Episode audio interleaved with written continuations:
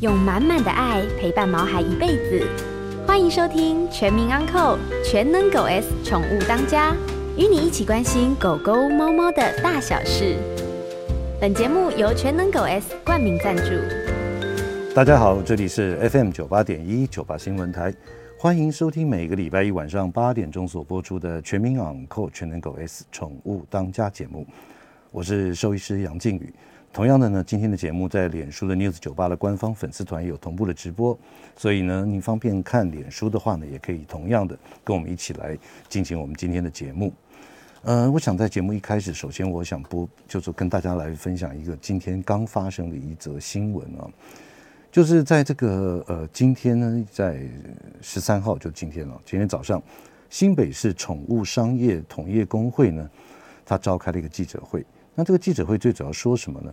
他是控诉了，就是说这个呃，因为他们的会员里面有一位呃培养猫咪的专业的一个一个人士呢，受到了一些像这个网络上面的一个霸凌啦，还有民意代表他接获民众的一个投诉，然后质询这个市长跟管理单位等等等，好像就是说对他的这些惩处或压迫，好像造成了一个他心中没有办法解开的结。所以呢，在六月十号的时候，就在他店的里，在他的营业的场所里面呢，就烧炭自杀了。那针对呢这个新北市的这个宠物同业公会，他特别今天召开了记者会。那事情大致的经过，我简单跟听众朋友来分享一下，就是说，在今年的二月九号开始啊，就是说新北市的动保处，他陆陆续续接获了许多民众检举，就是说在土城有一家。一个单一品种猫咪的一个繁殖场的一个一个一个卖点，就是在贩卖这样子一个繁殖的地方呢。它它繁殖的猫咪猫种是加菲猫 （Garfield） 哈，它蛮可爱的，脸扁扁的，眼睛大大的那样子的这个加菲猫。结果它在贩卖的这个很多只的这个猫咪呢，它都出现了一个传染性腹膜炎的这样子的一个疾病。那但是呢，这位先生呢，他就从这个电商平台，就网络上面呢，他就购买了由中国制造的一个药品，这个药品的名字叫 GS 四四一五二四。那这个药物呢，他来帮这个猫咪来治疗，就是帮他卖出去的猫来治疗。当然呢，他有收取一些费用了。那因为这个情形，他违反了两个法律。首先，第一个就是他自己本身并非是兽医师。所以他在帮动物在做一些侵入性的治疗或怎么样的话，其实这已经违反了兽医师法的这样子一个一个规定啊。所以呢，他在这边就受到了一个兽医师法的一个呃处罚，就是罚款最低大概十万块钱。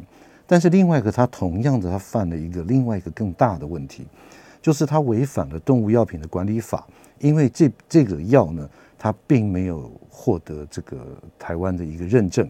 而且在全世界也都没有认证这样子的一个药，它只是在一个实验性的一个阶段的这种用药，所以呢，他这样子使用了这个药了之后，他违反了兽医师法跟这个动物药品管理法。那当然呢，我相信这位先生他也从事这个行业二十多年了。那二十多年来呢，其实在过去来讲，在这个网络上面，他的一些追踪者啦，或者说他的一些按赞的粉丝团也有超过十多万。所以显而易见，他可能把这个事情，就是说一个责任感或怎么样，那我真的是不知道，因为不是当事人。但是呢，不幸的事情就发生了，就是他承受了很大的压力，然后呢就想不开，就于是就走上了这个这一途哈。那我想在节目当中，我想跟听众朋友来分享的两件事情，就是说第一个，因为呢这个，我就像我们在上个礼拜的节目一开始就讲，猫咪的冠状病毒感染。它不竟然就等于是传染性腹膜炎，所以说在坊间里面，你去验到了猫咪它有感染到冠状病毒，但是并不代表它就是得到了传染性腹膜炎。这件事情是第一件事情啊，也就是说，这个病毒在猫的体内产生了突变或者一些其他的一些变化，它才会转转变成这个传染性腹膜炎。那依照这个数据显示，大概百分之十左右会变成传染性腹膜炎。那另外呢，传染性腹膜炎，大家可能会讲说，那我怎么样来诊断呢？其实诊断的方式其实也蛮蛮简单的，就是说，其实只要验血验出它的这个白蛋白跟球蛋白的比例，就 Ag ratio，就是就是它的白蛋白跟球蛋白的比例，它如果低于零点五以下，另外呢还有一个醋酸的沉降法，就可以知道它血液里面大概做到它的这个蛋白质的一个耗损的情形。那不管怎么说。诊断到治疗，那治疗其实是最麻烦的一件事情。基本上在我们临床经验上面来讲，得到了传染性腹膜炎，真的是一个不治之症哈。那真的就是靠支持疗法增强免疫力，然后见招拆招，哪里不对，我们在治疗哪里。所以说，这个传染性腹膜炎的整个过程是这样子。这边提醒到我们大家，就是说，对于一个动物药或是怎么样，如果说我们不是经由兽医师来做这个处置或怎么样，那的确你私自使用，真的是会有一些刑责存在。这边来呼吁大家。那另外呢，这个 case 跟这个高嘉瑜事件的那个药，它是完全不一样的两件事情。因为在另外那一家在治疗这个 MCT，就是所谓的肥大细胞瘤的这个用药里面。它在国外是有药证的药，只是台湾没有进口，没有输入字号，所以它还算是一个药。可是另外，我们刚讲的 GS 四四五一五一五二这个药物呢，它是在国外连药证都没有，所以因此呢，它这个情况是完全截然不同的哈。但是呢，不管怎么说，都是一个都有拯救动物宝贵生命的一个方法，但是方法一定要对。可是呢，最近这个憾事啊，真的，我这个人也觉得是。必须要我们一起来面对，到底传染性腹膜炎跟它的用药等等等，也希望我们在兽医界呢，跟政府那边一起来合作，来把这事情避免以后这样子再发生。那，我们常在想说，很多事情我们都讲说，我们不能输在起跑点，或者是说呢，我们常讲说，是不是好的开始是成功的一半？那同样的，我们饲养毛孩子的时候，他是否会有一些这个行为上面可以开始来做一些适度的一些调整，或者说呃适度一些改变？那是否呢是有也有年龄上面的一些改变或等等哈？那同样的，对于我们像谜一样的猫，尤其现在我们养猫的朋友越来越多，所以是否呢猫也有同样在行为上面的有一些观察，或者是做一些呃积极性的一个建议啊？所以呢，今天我们特别特别，我们邀请到啊，当然因为疫情的关系，所以我们还是用连线的方式。他是毕业于英国林肯大学临床动物行为的硕士，自己本身也是兽医师，呃，也是我们会思考的狗行为兽医师徐立宁啊。我们连线到我们的徐医师，Hello，徐医师啊，嗨，杨医师你好，哎，跟大家打，哎，跟大家打个招呼吧。好，哎，对，不好意思，今天可能没有办法到现场，但是。嗯因为疫情的关系，我想大家都已经很习惯这种隔空对谈。嗯、对对，对，真的。好，我想，我想我们就直接进入到我们今天的主题啊。就我想请问许医师，就说您兽医系毕业了之后，然后为什么会像一般人很多都会选择呃什么外科啦、什么皮肤科啊、心脏科等等？那是什么样的一个一个背景，或怎么样的一个让你的想法会走向这个行为兽医师的这样子的一个过程呢？好，A。这个，因为其实，嗯，我大概是毕业一段时间，嗯，好，我从毕业后开始讲哦，因为那时候其实我在临床工作大概五年左右，我开始觉得说，哎，好像，嗯，如果，嗯，我想就是大概可能大家在工作前几年可能都会发现很多问题，嗯，但是不太有解决问题的能力，是，对，对，就是那段时间我发现说，哎，好像很多事主他其实去找兽医，他不一定是在于。疾病的问题，嗯，他可能会问很多教养的问题，嗯，那反正事主觉得说有问题，我就去找兽医嘛，嗯，那他会希望从你身上得到一些答案。可是跟行为相关的问题，我那时候会觉得，哎，我好像其实这方面的知识非常非常的薄弱，嗯，然后我不知道杨医师那时候你有没有印象，因为其实就是行为这个部分啊，嗯。嗯，行为医学这个领域，其实，在我们传统兽医，我们养成啦，就是至少是我那几年。嗯，我想杨医师那几年应该就更没有。就是我们在学校其实很少接触这些东西。没错，嗯，对对对，所以毕业之后，就是事主会拿这些东西来问我们，然后我们就是会觉得会给一些模模糊糊答案，然后自己其实也不是很确定。嗯，那另外就是我刚好出国前那几年，嗯，呃，刚好有一个。大家开始讨论。哦，不好意思，嗯、我把赖关掉，不好意思。哦，不会，我听吗？对，好，嗯哼。大家开始关注就是紧迫在猫身上，嗯，呃，一些议题，嗯，大家开始知道说，哦，原来就是如果你要治疗猫的疾病的话，如果你没有把紧迫控制住，那猫其实什么病都不会好，嗯、有很多很多疾病，就是口炎呐、啊，啊，脂肪性膀胱炎呐、啊，是，那些跟过敏相关的问题啊，它的 underlying 的东西其实都是紧迫，对。我们好像看到那个后面有一个大魔王，嗯，在那，嗯、就我如果我们没有去处理那个大魔王，我们好像就是一直在处理后续的那些问题，嗯。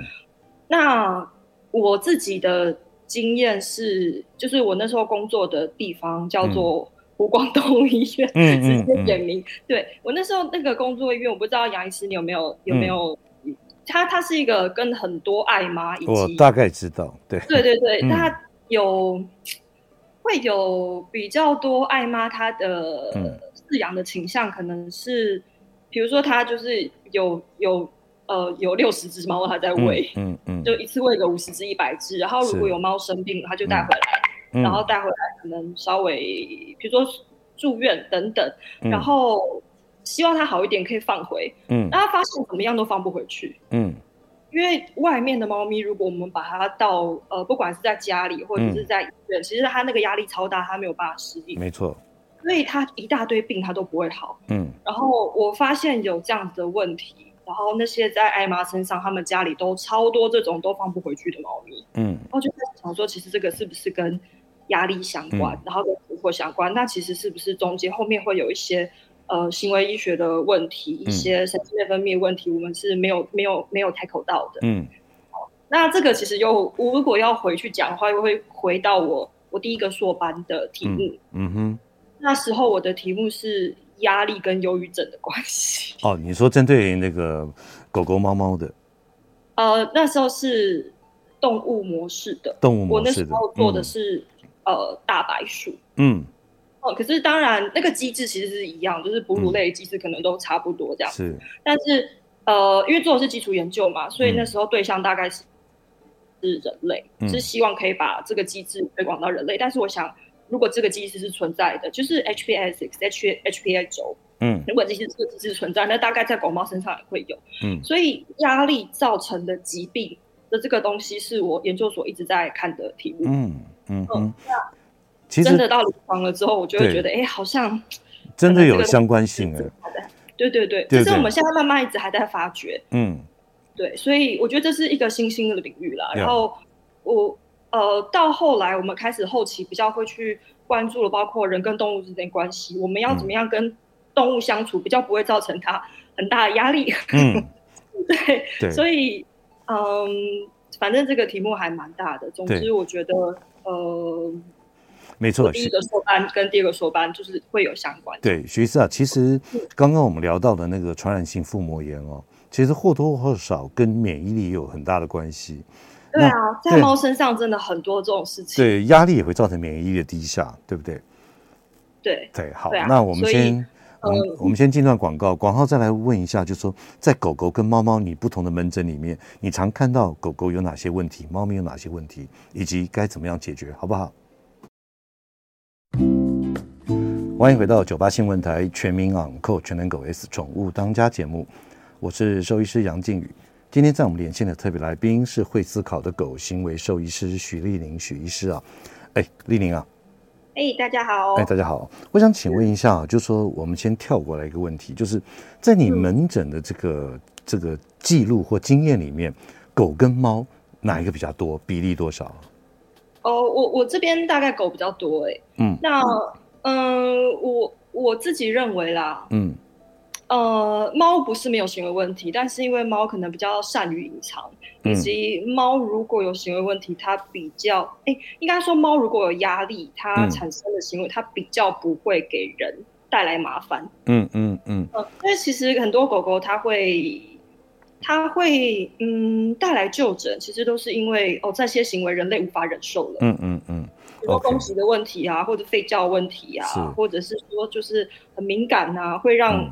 人类觉得哦，很难跟这个狗狗生活在一起。嗯，所以所以在猫往往往会就是说，它会隐藏，让主人不会发觉到说，哎，它好像怪怪的，对不对？哦，对，就是不管是在疾病的部分，嗯、然后还有在在压力的部分，我觉得都是他们本来就是生存策略上，它就是会比较隐忍，嗯、不会让你发现它不 OK 了。嗯，对，以免以免你就会占他便宜，不是这样讲的，就是说以免你会。他们本来就是属于呃，就怕你成为他的掠食者这样子。嗯。对，好，那我们现在呢，我们先来谈这个狗狗好不好？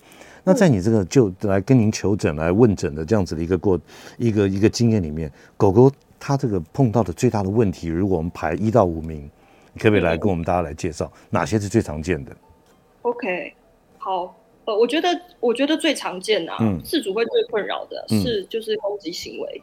哦，第一个是攻击。对对，嗯，攻击行为这个。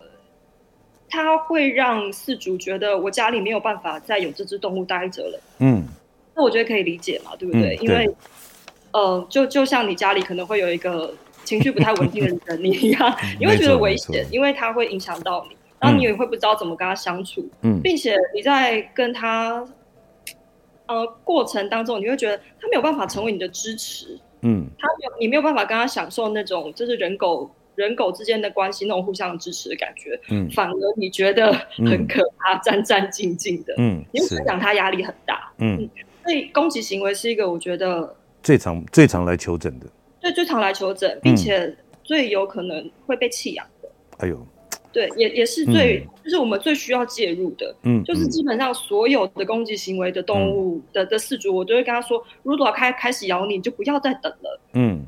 不要等到它变得越来越糟糕，因为有些饲主会让他想说，你有没有一些呃比较简单的策略，你给我，然后我试试看。嗯嗯嗯，对，就是我我我再等等，如果是有攻击性，我就不要再等，不要再等了。对。对，因为我们只怕它变得越来越差，越来越糟糕。哦，那那第二个常碰到的呢？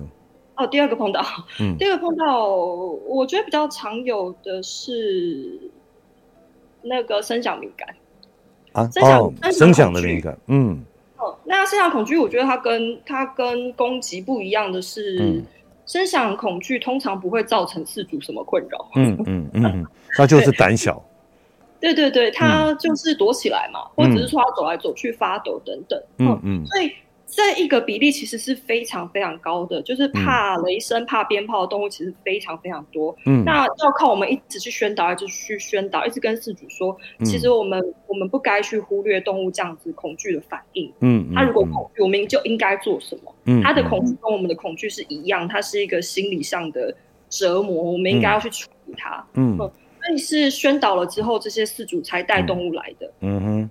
但是我觉得这个比例其实应该非常非常高，也非常高。那第三个呢？我想着赶快我们来利用五个来。好，嗯，第第三个我呃，我我最近有发现很多多犬，嗯、就是家里的狗狗吵架子的问题。嗯嗯，这个我觉得越越来越多了。嗯、然后因为我们很常会讨论多猫问题嘛，嗯，多猫的问题是我们已经重视的，嗯，就我们已经知道这个，就是你家里不可以养太多猫，呀。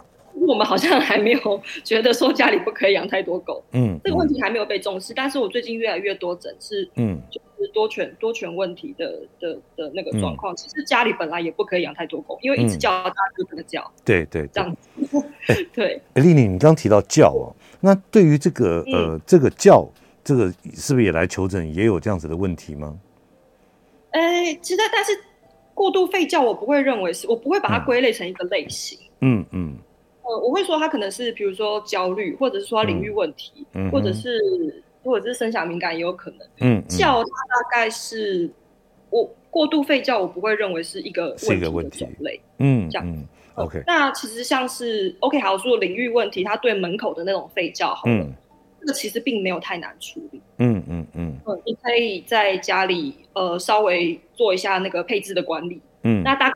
可以得到一个不错的改善，这样。嗯嗯，好，来，那我们回到第一个，对于攻击性的这样子的一个行为哈，我们简单，如果花一点点很简单的时间来跟大家讲说，怎么样来解决，或者说，哎，怎么样是一个您在治疗的时候的一个呃最最主要的一个方针呢？好，我觉得这好难的，很 难很难一下子很难一下子讲完，对对对，这个我可以讲两个小时。哦，没问题，下次再来找邀请你。对。来，因 为攻击行为的话，其实我会我会很，如果要很简单的去形容，就是很快让事主可以理解的话，我会说，狗狗攻击就像你生气一样。嗯，你怎么样？比如说你跟你的伴侣相处，嗯，你的伴侣他常常生气，你要怎么让他不生气？嗯，这个难道是简单可以回答的问题吗？哦，对啊，对对对对。通常就是可能两两两个大方向啊。第一个就是。他非常非常讨厌的点，什么事情是让他非常非常讨厌的点？嗯，就是情绪上的一个很大的压力。嗯，常常会遇到，比如说洗澡，嗯，或者是说呃互动的问题，嗯，呃护食，嗯，跟食物相关的就是资源的那种，还有一些接触的部分，就是比如说有一些狗狗其实并不喜欢你触碰，也不喜欢你经过的。它有一些保护领域的行为，跟保护它自身的界限的的部分，那这些是他讨厌的点，我们就要找出来，然后尽量避免去去做。就像如果你你的。生活伴侣，如果他有一些地雷，你就不要去踩他嘛，嗯，对不对？嗯嗯、对，就尽量不要让他生气，这样子。嗯、可是这个会需要你长久的观察以及问诊，嗯、因为这个真的是每只狗狗会不太一样，嗯嗯，可能会有些地雷是很多狗狗都这样，但有些地雷是哦，就只有它这样，嗯，这样是。然后另外的还有一些我会称之为背景背景压力值，嗯，背景压力值的部分的话就，就它可能就会像是。呃，比如说他其实长期有在隐忍一些事情，隐忍一些，比如说像是声响敏感的问题。嗯，如果这一家人他一直住在马路旁边，然后一直很吵，那这只狗狗它其实一直在隐忍，嗯，跟声音相关的压力问题，嗯，它就会很容易生气。嗯，嗯，所以是大概会这两个方向，一个是背景压力值，然后一个是最主要它会让它生气的重大点。嗯，这些处理掉之后，它大概情绪就会变得比较稳定。就是说减少了一些外在的刺激了，哦、这样子。对对对对对。嗯，OK，好。那么我比较我比较这个好奇的就是说，这个互相吵架哈，互相吵架，狗狗常会难免嘛，我在玩耍或干什么？嗯、那怎么样来排除呢？嗯、简单来讲的话。哦，好，诶、欸。基本上啊，我要说，狗狗是非常社交性很高的动物，嗯、这个大家毋庸置疑吧？跟猫比起来，嗯，猫看你不爽就是会吵架，这没有问题。但是狗的话，其实他们大概自己会去避免争执，嗯，他们自己大概会有一个呃顺序跟一个规矩，就是也有所谓的，嗯、你要稍微拟人化一点讲，就是有一点像兄兄友弟恭这样子。哦，也有阶级的这样子。哎，就是比如说有一个有一个床在那里，大家都很喜欢睡，大家都很喜欢那个床。嗯，他们大概会有一个自己的规矩，那个是他们自己求出来的。嗯，可是如果他们针对那个睡觉的地方有一些争夺的行为的话，那大概就是你要出手帮忙瞧。嗯，就把他们想象成在家里的兄弟。嗯，就是你家里如果有五个兄弟，啊，你家有五个小孩，他们就会去抢某些东西嘛。对，所以其实。很多都是跟资源相关的争夺行为，嗯，食物可能是一个，嗯、然后睡觉休息的地方可能是一个，嗯，然后还有像是跟饲主互动的机会也是一个，嗯、对。如果你把这些资源都分，就他们觉得很重要的东西，嗯，你都可以分配到他们觉得是公平的，嗯，那基本上就比较不会有。其实就跟你家里有五个小孩，等于就是避开，简单讲就避开一些争夺点嘛，对不对？对对对，这个这个争夺点可能有的是食物，有的是地方，有的是事情，这样子是，呃，所以尽量避免这样子。对对对对。OK，那我想说哦，因为那个丽玲你自己本身也是兽医师啊，有没有一些动物行为的改变是因为疾病所引起来的？好，这个非常非常多哎，这也是可以另外讲两堂课。对，来 浓缩一下。因为什么我们会为、嗯、为什么我会踏入？因为有很多的很多的行为问题，它其实不是行为，它是症状。嗯，对啊，就是杨医师，我想就是这个跟兽医讲一下，我们就会知道我在讲什么。就了解了。嗯嗯，对，那个你看到行为的改变，比如他今天不吃，嗯。嗯他是挑食吗？不是，他可能是怎么了？嗯嗯嗯。那没有带去医院检查，你不会知道他怎么了。嗯，对。所以很多其实，嗯，是是是是症状，不是行为问题。嗯哼，比方说关节痛，他可能也表现出来。你对对对对，疼痛可能会、嗯、疼痛跟呃疼痛跟攻击行为的关联性非常的高。嗯嗯。我、嗯、有报告，大概是八，就是会有攻击性的行为。嗯。的狗狗，你大概是八成，你会嗯。至少是一处以上会有疼疼痛的因素。嗯嗯，哦、嗯，那个我想应该就是，其实这个道理是非常容易想通的。你如果哪里不舒服，嗯、人家碰你，你就会生气嘛，没错，没错，嗯、对。好，呃，今天我们节目连线的特别来宾是会思考的狗的行为兽医师许丽玲，来我们这个呃跟我们连线。那我们接段广告，再来问一下哪些疾病会有哪些不同的一些反应。欢迎回到九八新闻台全民昂 n 全能狗 S 宠物当家节目，我是兽医师杨静宇。今天我们连线的特别来宾是会思考的狗狗行为兽医师许丽玲许医师。那接下来呢，我们也开始开放我们听众朋友的 call in，有任何方面的问题都欢迎您 call in 进来。我们的电话是零二八三六九三三九八，或是您在我们的那个脸书的专粉丝专业呢，也可以留下问题，我们都会来回答您的问题。来，许医师啊，我们刚刚有聊到说，比方说，哎，像像他说什么食欲不好不吃啦，或者说关节疼痛，可能也会影响到一些行为。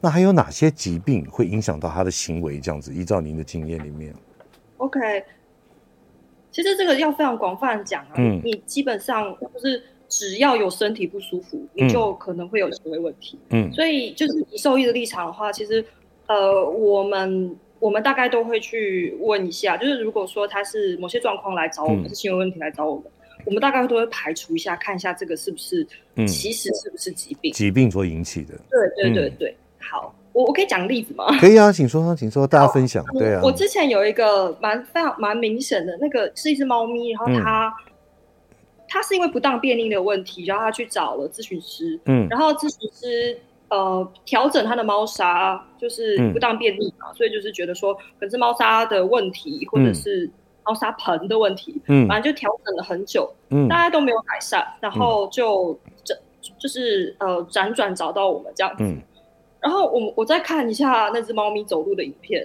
嗯。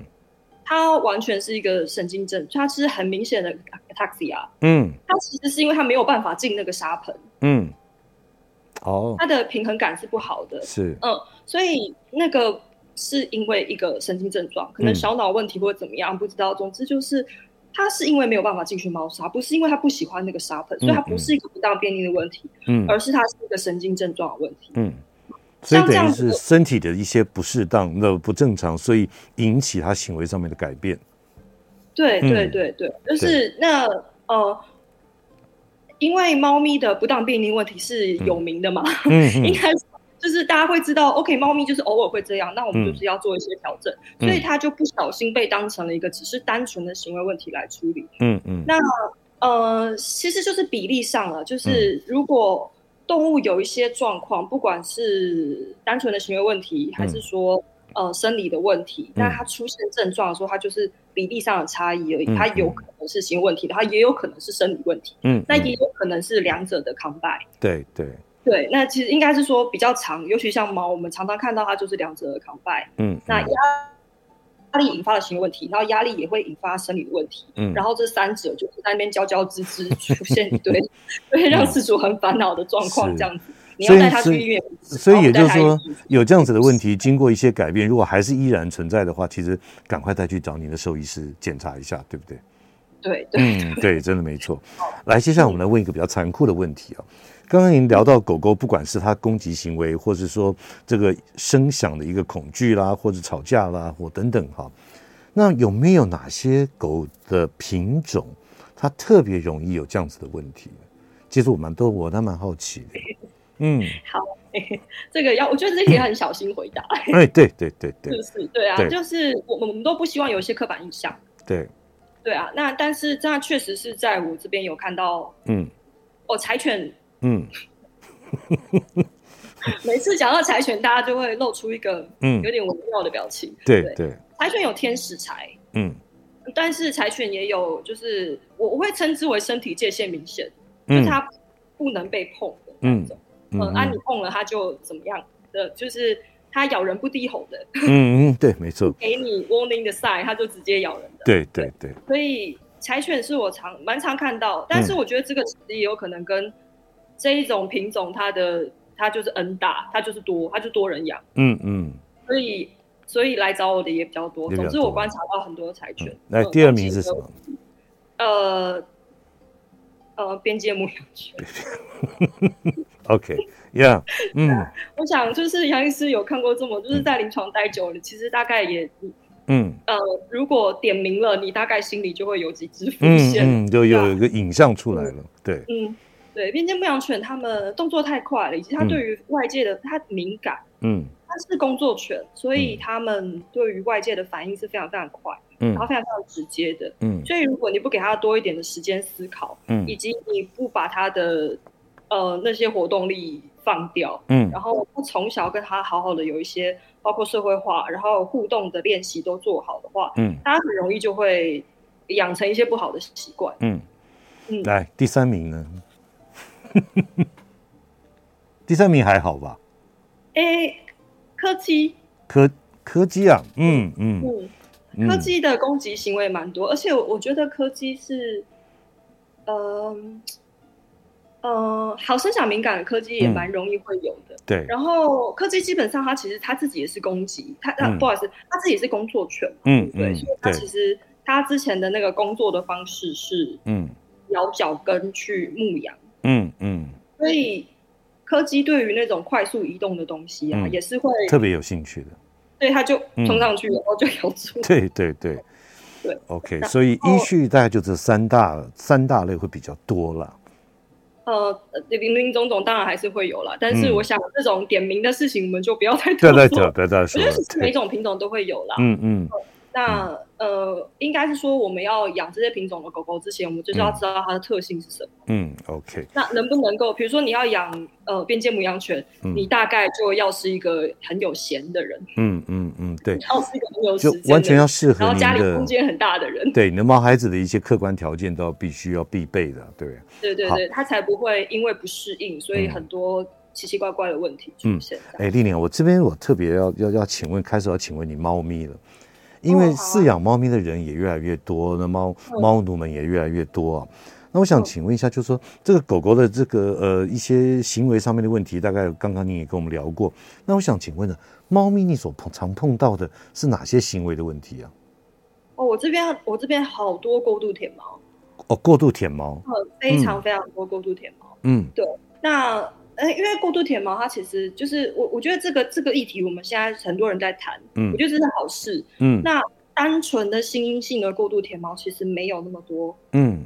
就是我们现在大概会接受一个数字，就是十趴左右，嗯。你看到一只猫咪，它如果有过度舔毛，它是心因性压力造成的过度舔毛，嗯，大概只有十趴，其他的你去找它，大概都会有其他的问题，嗯，比如说皮肤的问题，嗯。或者是说神经的问题，或者说肠胃道的问题，嗯，总之他是因为觉得不舒服，所以去舔那个部分，嗯、希望让它好一些。嗯，就像你有伤口，你会去抠它，嗯 这样子，嗯，因为皮肤痒，所以他一直去舔，然后舔到后来，他舔的不是那个痒的位置，他整个广泛都已经养成这个习惯了，嗯嗯，所以嗯，但是因为其实就是过度舔猫，像我觉得猫的其实所有问题都这样，我们嗯。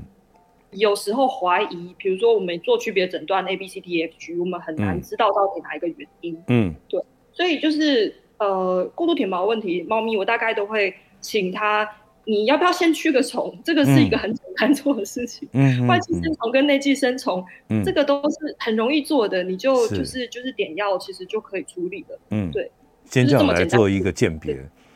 对对对对，对，就是这么简单可以排除问题，为什么不排除呢？是因为还有很多问题是你可能你很难很难排除的。嗯，所以过度舔毛，那那，那接下来第二个，因为我很想知道第二个症状是吗？哦，猫咪吗？猫咪的第二个症状，嗯、呃，大概是不当便秘。嗯，哦，不当就是说这个，对对对，嗯、乱便秘。但是不当便秘的问题，像猫我们也会，它一定也我们也要排除，就是。疾病的部分，那、嗯、如果说 OK，它是糖尿病的猫、嗯，或者是说它是肾脏病的猫、嗯，或者说它关节炎的猫，它、嗯、觉得猫砂不太远、嗯，或者是它是已经有就是频尿的问题、嗯、多尿的问题，嗯，嗯那这个怎么会是呃单纯的不当便利？就是嗯，我们所谓的单纯不当便利，是因为他不喜欢那个沙盆，嗯。的沙的种类，或者是沙的大沙盆的大小等等，嗯、那个是单纯、嗯。可是其实常常合并很多其他问题，我们都是需要去排除。嗯嗯嗯，是。那所以刚刚这里你提到一个重点了，就是说其实单纯一个症状，其实背后有很多不同的原因，所以我们必须要去把它找出来。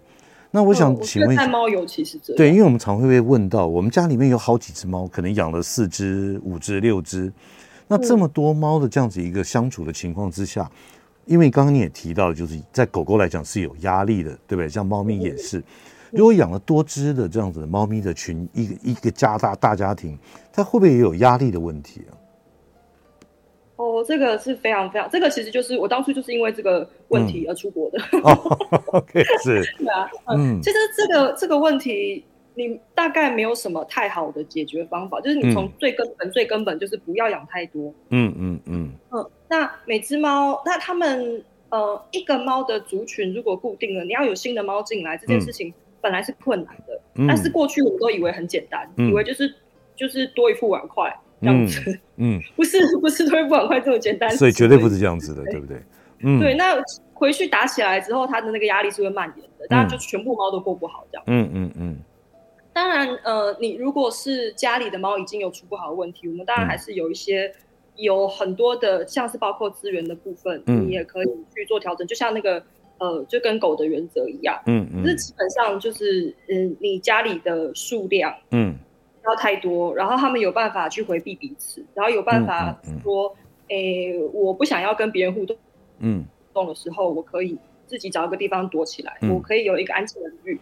也就是说，空间要够，非常基本的事情，对不对、嗯、？OK，好，今天我们连线的特别来宾是会思考的狗的行为兽医师许丽宁，来我们连线跟大家聊一下狗狗跟猫猫行为跟一些疾病相关的问题。我们进段广告之后呢，我们马上回来再询问他一下，有关于他所经历过、治疗过有哪些让他很难忘的一些 case 来跟大家分享。欢迎回到九八新闻台全民昂购全能狗 S 宠物当家节目，我是兽医师杨静宇。今天在我们连线的特别来宾是会思考的狗行为兽医师许丽玲许医师啊，哎，许医师啊。刚刚在我们这个我们的播音室里面，有一位工作同仁小 P 哥啊，他有特别问到，他说：“如果说我们养狗狗跟猫一起养，会不会有一些问题？或者是说，如果真的要这样子养，是狗先还是猫先？”好，哎，来，你这样子养啊，如果没有问题，那你运气很好。嗯，有问题是应该的。哇，讲的这么含蓄。嗯。Okay. 他们基本上是天敌的关系，嗯嗯嗯，对啊，就是你要讲的严重一点，就是你把老鼠跟猫在一起养，嗯，你如果让这只猫它非常非常的就是 OK，它食物非常的充足，嗯，猫好像这个比喻不行，因为其实猫即使吃饱，它还是会想打猎，对对，总之就是呃，他们两个是天敌的关系，你把他们养在一起，嗯，他们如果不吵架，有点违反常理。嗯嗯。嗯，那如果你一定要这么做的话，我可能会建议你要不要就是干脆，诶、欸，嗯、因为你也会战战兢兢嘛。嗯，那你如果要把这个风险降到最低，你要不要就是比如说你家里有一个是猫房，嗯，那猫住在里面，嗯，把那个就是环境管理的风险做到百分之百，这样子你晚上才睡得着。嗯嗯嗯，对啊，OK，就是做这么危险的事情，为什么呢？嗯、这样子是为难。哦，OK，所以等于是要有一个非常充分的独立的生活空间了，对不对？对对对对。嗯，OK，好，来，接下来我想请问一下，我们聊了刚刚聊了这么多的一些狗狗、猫猫行为上面的问题，那您在你的临床的治疗上面，他们需要口服药吗？你会借用药的一些这个治疗来达成我们这样子的一个目的吗？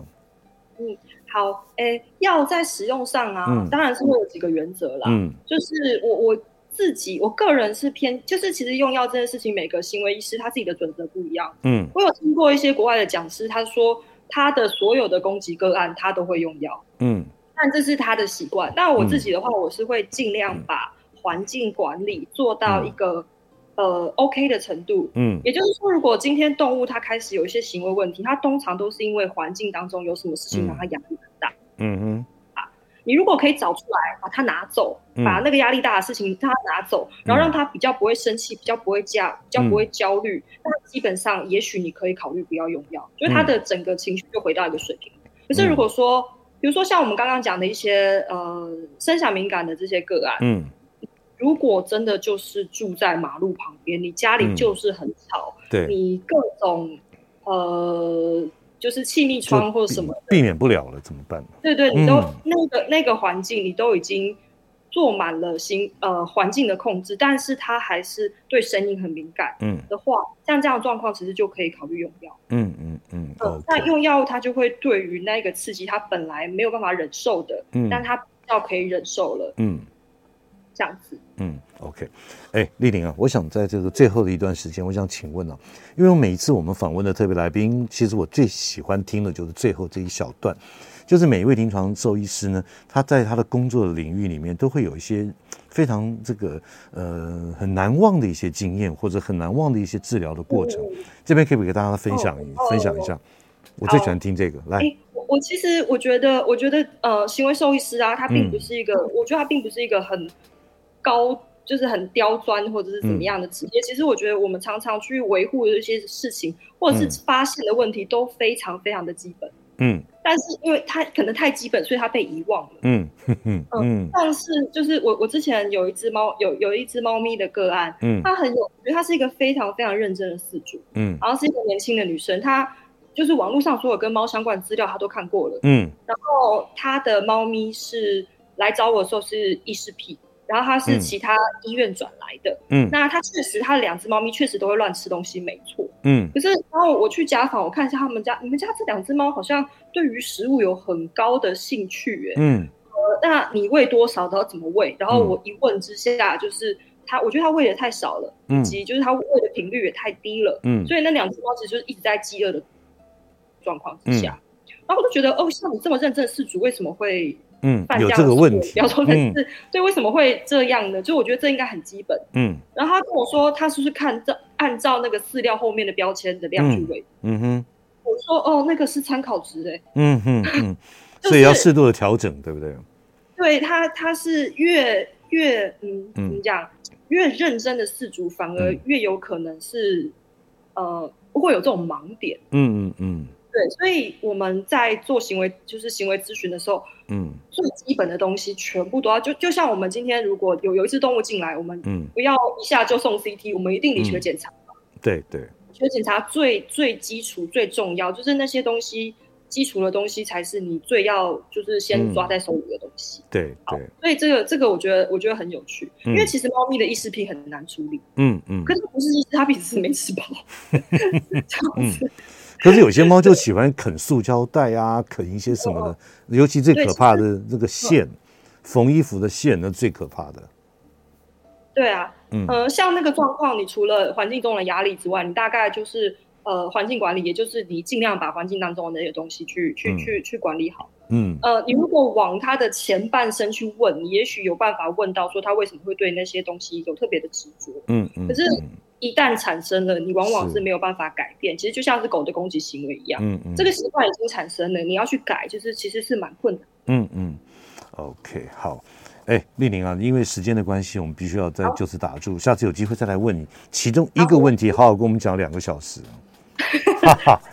哎，我们这边还有另外两个兽医师。哦，真的，OK，好，呃，今天非常谢谢啊，那个会思考的狗行为兽医师许丽玲跟我们连线，跟我们分享这么多狗狗、猫猫行为上的问题，那以及呢，就是解铃啊，我我个人觉得，真的，我刚听下来就是减少那个冲突点，也就是说扩大他的个人私有的一个范围，其实这是最重要的。好，好，那我们下次来我们节目哦。好，好，谢谢啊，谢谢。那疫情后，我应该就可以去拜访。OK，好，我们下个礼拜同一时间再会，拜拜。每个宝贝都值得最好的，爱他就是一辈子。本节目由全能狗 S 冠名赞助。